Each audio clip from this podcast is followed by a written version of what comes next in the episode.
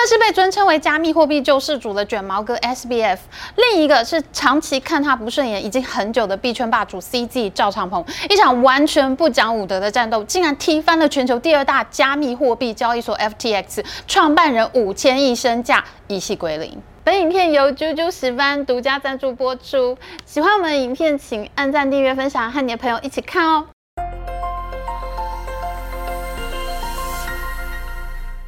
Hello，大家好，我是 Amy。上一集呢，我们帮大家把战场都铺开了。加密货币救世主，形象好、人人爱的卷毛哥 SBF，为什么会在六天之内整个垮掉？救世主最后还要别人来拯救呢？我严重的怀疑币安的创办人赵长鹏弄巧成拙，引发了一场他自己也非常意外的风暴。在上一集我们说到，十一月初呢，有两家币圈媒体各自发布了不利于卷毛哥的报道，指责 Alameda 对冲基金资不抵债。而卷毛哥最重要的两家公司 FTX 交易所和 Alameda 对冲基金呢，他根本就是左手换右手，自己买自己的币，作价做高了以后，质押自己的币，把交易所用户的钱借出去炒币。卷毛哥是个好男人，但他可能不是一个好的 CEO，因为他让自己的女朋友担任自己公司的 CEO。而这位贴心女友 Alameda Research 的执行长，他在十一月六号的晚上首度出面回应了媒体的质疑。他说：“大家所看的财报仅仅是公司一小部分的财报而已，公司还有一百亿美元以上的资产没有在那份财报上面。”在女友大人出面打气之后呢，他们所发行的 FTT 币呢，就从二十三美元上涨到二十五点四美元，市场为之一振。但是没想到，就在一个小时之后，杀出了程咬金。全球最大加密货币交易所币安的创办人赵长鹏，他竟然在推特上面公开的说，币安去年卖出了 FTS 股权之后呢，收到了约二十一亿美元的资产，其中一部分呢是 BUSD 币，另外一部分呢，他们则是拿了 FTT 币。由于最近曝光的消息，他们就决定将所剩余的 FTTB 全数卖出，而且他们说呢，他们不想要影响市场，所以会用几个月的时间来慢慢卖出。这是怎么回事呢？其实卷毛哥在二零一九年创立 FTX 交易所的时候，赵长鹏也投资了他，但是在两年后的二零二一年呢，他把股权给卖出了。投资的人家又短短时间内又退出股权，这中间多少会有一点爱恨情仇，而且现在看起来呢是恨跟仇比较多，爱跟情比较少。赵长鹏的突袭让才刚刚稳定下来的 FTTB 呢又再度暴跌。然而在他发文之后的第十六分钟，乖乖女友迅速出招，他说：“嗨，长鹏，如果你想要降低清盘 FTTB 对市场的影响的话，我们很乐意用二十二美元全数买回你的币哦。”而她的男友卷毛哥呢也跟着发文，他说呢：“大家要 make love。” Not war，意思就是说大家要做爱，不要战争。FTTB 的价格呢，终于回稳了。没想到赵长鹏好像硬是要火拼到底。他在凌晨两点的时候又贴出了他卖掉了五点八亿美元 FTTB 的金流截图，他还说：“对，那是一部分。”又过了三小时，赵长鹏没有睡觉，他又再发了推特。他说：“清算 FTT 仓位是为了风险管理，我们不会在离婚之后还做爱。我们不反对任何人，但是我们不会支持那些在背后反对其他业者的人。”赵长鹏讲这些话呢，都是话中有话，他就是要让 FTX 难受。为什么呢？赵长鹏他的网络昵称是 CZ，C 就是长鹏，Z 就是汉语拼音的赵，Z H A O。赵长鹏出生在中国江苏，他在很小的时候就跟着父母一起移民到加拿大的温哥华。非常神奇的，赵长鹏的爸爸跟卷毛哥的爸爸一样，都是大学教授。而赵长鹏他也对高频交易很有兴趣。我们在上一集的影片说过，卷毛哥的第一份工作呢，就是在华尔街的高频交易公司上班。而赵长鹏他的第一个创业公司呢，也是做高频交易。赵长鹏在二零一七年的时候创立了币安交易所。不过呢，他的人生没有卷毛哥这么幸运。币安一成立的时候呢，就得罪了红杉资本。赵长鹏当时觉得红杉资本出的价格太低了，红杉呢就很不高兴。他们说币安已经跟他们签下了排他的投资协议，不可以再跟其他公司谈融资了。这个诉讼呢，害得币安非常惨，一度都快要没钱了。后来赵长鹏实在气不过，反告红杉资本妨害名誉。总之呢，这件事情呢，最后就是大家告来告去，两边告个不停。后来呢，红杉资本就对币安非常不友善，他们呢转向投资了币安的竞争对手卷毛哥的 FTX，而且两边的人经常骂来骂去，私底下小动作很多。譬如说呢，今年路透社就不止一次报道币安在帮伊朗公司洗钱的新闻。路透社说呢，从二零一八年到现在，币安总共帮伊朗公司处理了八十亿美元的交易，其中呢还有接近三十亿美元是直接从币安转进伊朗的加密货币交易所，他连转一手做做样子，做个人头账目都不肯。路透社的报道当然让币安非常紧张，因为美国现在正在制裁伊朗。之前中国公司华为的财务长孟晚舟在加拿大机场被捕的时候，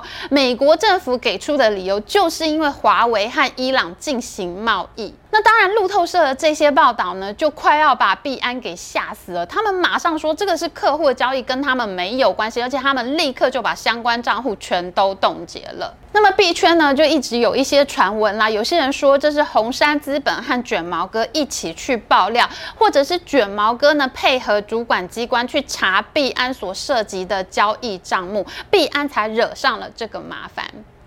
其实为什么会有这类传闻也不难理解啦，这一定是币安的人这么想的，因为只有他们会认真的去查是谁在搞自己嘛。那卷毛哥是廖北亚的传闻呢，已经在币圈若有所闻了。没有想到呢，他竟然在今年八月的时候，在美国议员想要规范加密货币的时候。卷毛哥竟然公开表示支持，诶，他说加密货币的业者呢，应该要设置黑名单，杜绝犯罪分子滥用加密货币。他还发表了一系列支持的意见，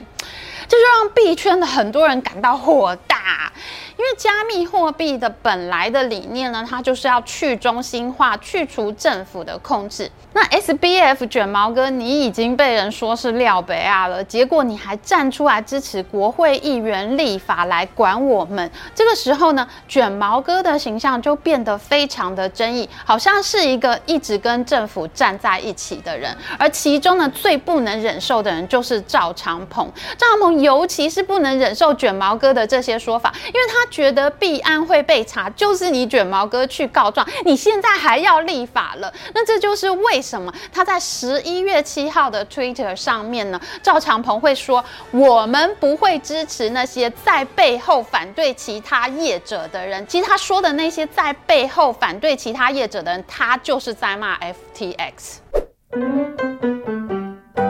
如果事情能够重来一次，我想赵长鹏绝对不会那么激烈的，他这次一定会留一手的，因为整个加密货币的市场都开始觉得恐慌了，FTX 交易所的用户开始出现挤兑，一旦出现挤兑，你几乎就是完了。我敢跟大家。打包票，这个世界上没有任何一家银行能够承受它所有的用户同时都在提款的这种事情，没有任何一家银行可以承受。为什么呢？因为金融体系哈，我们的金融体系是这样运作的。银行它收了我们的存款之后，它会去放款，放款给企业行号去买厂房设备啊，或者是贷款给买房子的人。银行其实不是没有钱还给存户，它只是没有办法在一时之间把这些钱全部凑出来还给存户，因为那些钱现在都已经变成厂房设备房子了，大家需要一段时间把这些资产卖掉，才能换成钱还给银行。那银行拿到这些钱之后呢，才能还给他的存户。其实银行它是需要一段时间来处理掉这些资产的。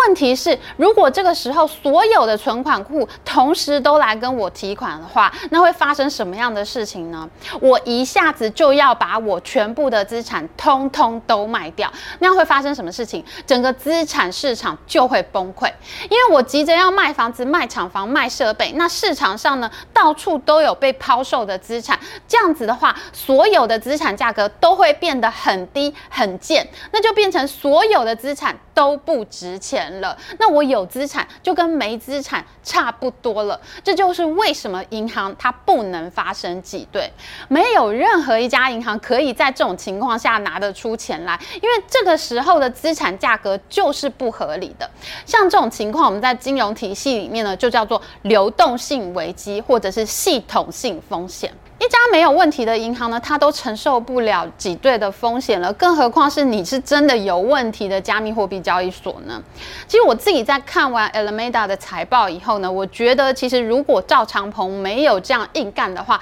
其实 FTX 它是有机会好好的倒闭的，因为呢，其实他们自己就是 FTTB 的最大的持币者，市场上要买 FTTB 的人其实并没有那么多，这个价格其实跌不到哪里去的，就算 FTX X 交易所的确存在了很多违法的交易，它现在需要倒闭的话，你也不能让它用这样的方式倒掉。人类社会发明银行制度已经几百年了，其实我们已经有非常丰富的经验。像银行这种牵涉到大众存款的很重要的一个机构，其实我们已经设计出非常多种制度，去避免银行挤兑的情形发生，或者是我们也设计了很多制度，要怎么样有秩序的让银行慢慢的倒闭，好好的倒闭。就譬如说呢，在一家银行里面，我们会要求银行呢要符合巴塞尔协定的要求。你必须要准备百分之八到百分之十点五的现金，或者是很容易可以变成现金的资产，这样人家来提款的时候呢，你才有现金可以给人家。那这个比率呢，我们就叫做资本适足率。那如果银行呢真的发生挤兑了，核心资本的现金你都不够用，你都花掉的话，这个时候呢，中央银行它会发一个特别贷款给你，让你呢整个柜台都摆满现金，大家换。换都换不完，这样做呢？你看看能不能够安定住人心？如果还是不行，你银行真的要倒闭了，那也会由中央存款保险公司来接管。每一个存户呢，都会有最基本的存款保险可领，你至少还可以吃上一口饭，不会饿死。那之后呢？台湾政府还有金融重建基金，它可以进去重整银行的财务。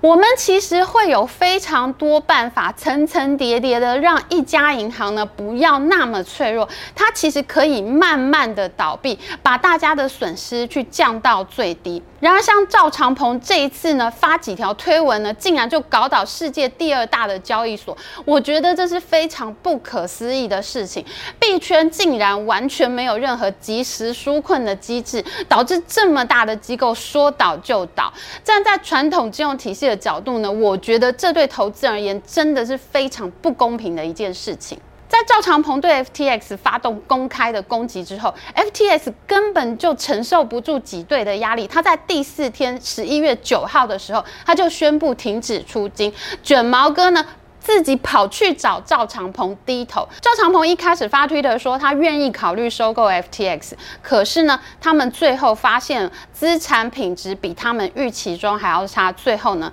他们是没有办法收购的。FTX 呢，就这样在第六天的十一月十一号递出了破产申请。全球第二大加密货币交易所，他连一个星期都撑不住，在战争的第六天，他就宣布破产。现在全世界的加密货币圈子呢，都发生了恐慌的现象。我有很多朋友，他们连在币安的钱都提出来了，因为他们觉得所有的交易所都不可靠。我自己觉得赵长鹏现在一定非常的后悔，因为大家现在都在卖币，那币的价格一直在下跌，他自己的身价呢也不停的在下滑，所以呢，目前币安呢，他也特别成立了产业复苏基金来对大家进行纾困的动作，但是呢，还是有很多人都被烫伤了，大家现在呢都觉得加密货币真的好可怕，真的不敢再买了。台湾这次受伤的情形也非常严重，有媒体用 FTX。网站上面的 IP 流量估算出台湾大概有五十到六十万人踩雷，因为外媒呢报道 FTX 每个客户的平均资产呢大概在三千到五千美元之间，那这样乘下来，粗估台湾踩雷的金额呢就在十五到三十亿美元之间。我的天老爷啊！二零零八年雷曼兄弟破产的时候，台湾的踩雷部位是八百亿新台币，也就是二十多亿美元。那这一次加密货币大雷，可能是超越雷曼兄弟的大雷了。目前脸书上呢，有好多人在成立自救会，我看到好几个站出来组织自救会的人呢，他们都赔了一千多万新台币。而前天呢，有苹果新闻网报道，有一个在当工程师的受灾大户，他砸了九成身家进去，总共丢了七千五百万新台币进去，结果到最后，他连帮自己的账户截图都来不及，现在他已经进不去 FTX 的 APP 了，真的是太惨。惨了，我们说活要见人，死要见尸。他加密货币没了，他连截图都没截到，真的是太惨了。其实我自己呢是不太相信受害者会有五十万人这么多，FTX 有一百多万用户，台湾人会占到三分之一这么多吗？这个数字其实我还蛮怀疑的，我自己认为呢，应该大概有二十多万人受伤。不过呢，这个踩雷金额呢比雷曼兄弟还多，我是相信的，因为这一次呢，真的有很多大户重伤，包括台湾非常知名的加密货币资产管理平台 Sticker，他们自己公告呢，他们有一千零六十六万的美元在 FTX 里面。目前呢，他们已经向币安的产业复苏基金申请纾困了。而 Sticker 旗下呢，还有一个跨链聚合器叫做 XY Finance，他们也有两百万美元也在 FTX 里面，合计呢，这一家公司就有四亿新台币受灾。目前呢，台湾已经有非常多受灾户加入了自救会。我的朋友上城律师事务所的蔡坤周律师呢，他告诉我，他们所里所组织的自救会已经有上千人参加了。但是呢，最困扰的地方是，FTX 是一个中心化的加密货币交易所，你的币存进去之后呢，并不会上链，只会在内部的账本交易。所以呢，受害者只能主张对 FTX 这家交易所有债权。可是你很很难主张你对币有所有权，所以呢，这个诉讼呢，可能还有一段很长的路要走。那今天影片就到这边，我们也会继续追踪 FTX 倒闭的最新讯息，持续为大家更新哦。喜欢我们影片，请记得帮我们按赞，还有记得按订阅频道，再开启小铃铛。我们下次再见哦，拜拜。